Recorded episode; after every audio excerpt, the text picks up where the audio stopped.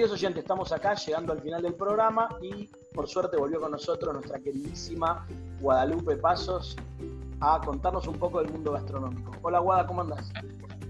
Bien, ¿cómo estás, Lea? Muy contenta, muy contenta de saludar a todos y bueno, ya nos acercamos a la fiesta. Así es, qué, año, ¿eh? increíble llegar hasta acá tan rápido. No, no, no, es una cosa de locos, la verdad que es increíble llegar, punto. Sí, impresionante. Pero bueno, hoy bueno, hablar. Hoy les voy a recomendar qué tomar en las fiestas, si bien tenemos la posibilidad de tomar lo que queramos, sidra, espumante, em, vino, pero hoy voy a hablar un poco de qué espumante elegir eh, para tomar en las fiestas. Y sí, espumante es lo que muchos conocemos como champán, pero el champán es la denominación de origen de Francia, por eso en, en Argentina debemos decirle espumante. Perfecto. Bueno, tenemos eh, algunas posibilidades dentro de lo que son los espumantes, como el Extra Brut, el Brut Natur o el Natur. Siempre que vamos a comprar, viste, al chino, al supermercado, vemos que las etiquetas dicen esto. Bueno, eh, nada, eh, siempre vamos a tener que elegir, como digo, depende de lo que nos guste más. A mí, por ejemplo, el que más me gusta es el Natur.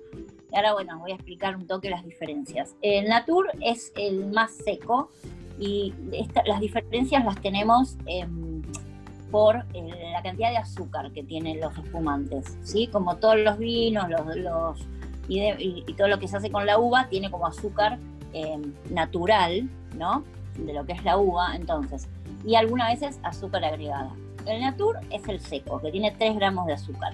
El Brut Natur es el que le sigue, que tiene menos de 7 gramos de azúcar.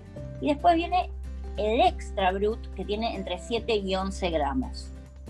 Y a los que les gusta lo que es bien dulce es el brut, que tiene entre 11 y 15 gramos de azúcar. Entonces, de seco a dulce, natur, brut natur, extra brut y brut.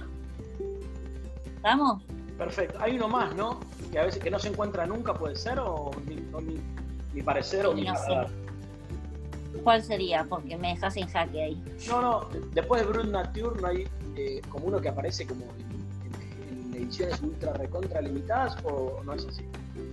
Mm, que yo sepa no, pero ah, puede ser. Y después puede ser. Igual. Demisec y todo eso para abajo, ¿ya no se usa más? No, ya el sec, demisec, el sec vendría a ser el nature, el demisec, el brut nature, pero ya es, no se usa casi esa forma de decir. Entonces, Em, lo que, nada, van a elegir depende de lo que le guste cada uno y demás, como siempre. ¿Dónde los compramos? Como siempre, vinotecas, supermercados, chinos. Eh, siempre, ahora en esta época va a haber un montón de ofertas. Tenemos la posibilidad de tomar eh, espumantes rosados también, eh, que estas tienen las mismas este, Natur, Brug Natur y demás.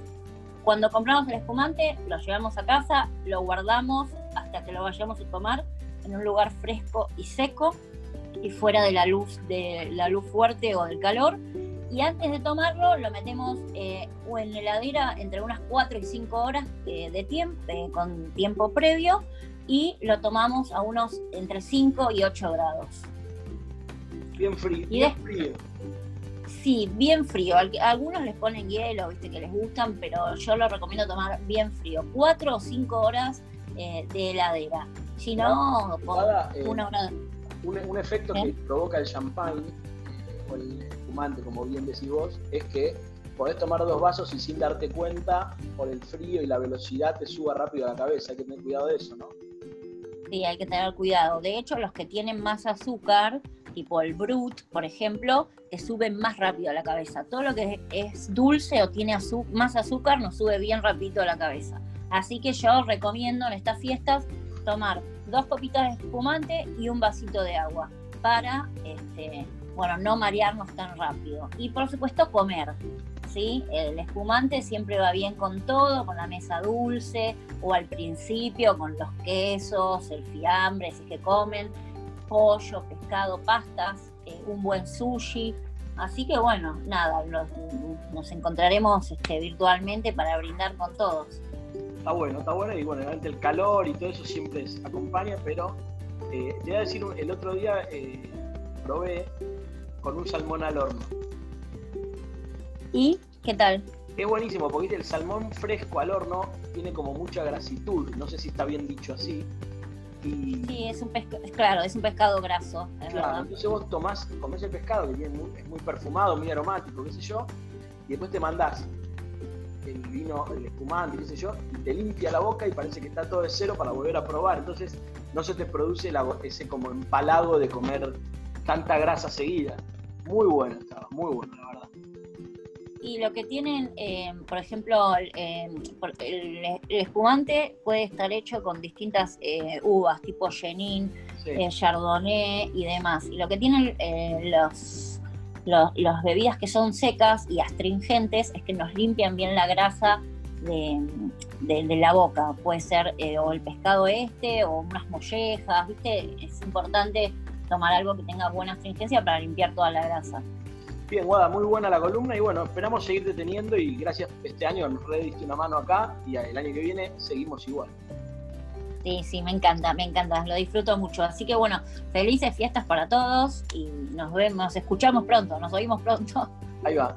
Bueno chicos, eh, fue llegando el fin del programa, tuvimos un programa con todo y acá terminamos con Guadalupe Paso, nuestra columnista en gourmet y gastronomía. Y será hasta la semana que viene, durante el fin de semana ya de Navidad.